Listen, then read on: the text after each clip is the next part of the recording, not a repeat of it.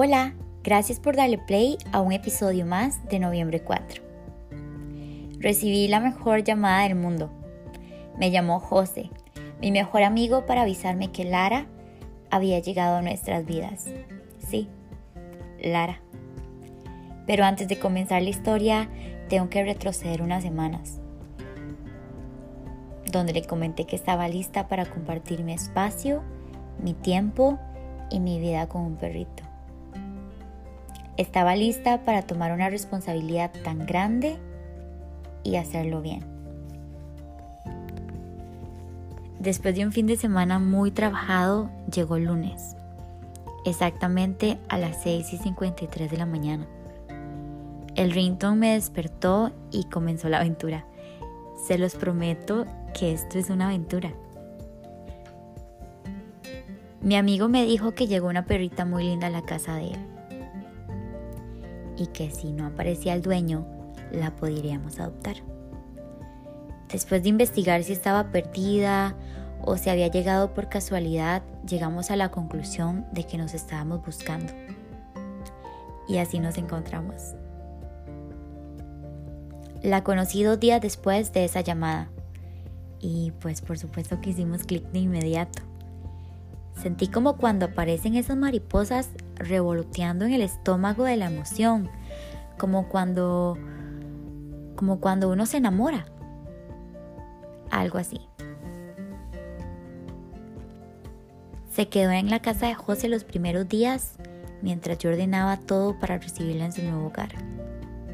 Tenía que estar todo perfecto para la llegada de Lara.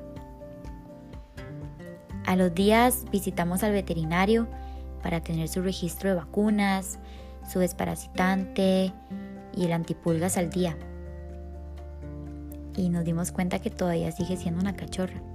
Es divina, de verdad que es divina. Duerme todos los días a la orilla de mi cama, de verdad que todos los días. Me sigue a todos lados, es intensa, cariñosa, y el sentimiento que tengo cuando llego a mi casa es increíble. Porque yo sé que me está esperando muy, muy, muy feliz.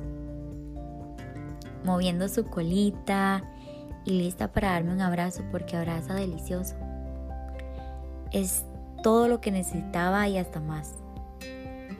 De alguna forma llegó a darle un giro increíble, radical y emocionante a mi vida se porta muy bien. Sus momentos favoritos es jugar con sus toys, tomar agua con hielo en días calurosos, morder mis zapatos y despertarme a medianoche para jugar. A veces me pregunto qué haría sin ella. De verdad. Mi amigo la nombró Lara. Al principio pues les voy a ser honesta, no era mi nombre favorito, pero después le agarré el gusto y me encanta llamarla Larita o Lari. El nombre es tan dulce como ella. Lara se convirtió en mi terapia diaria.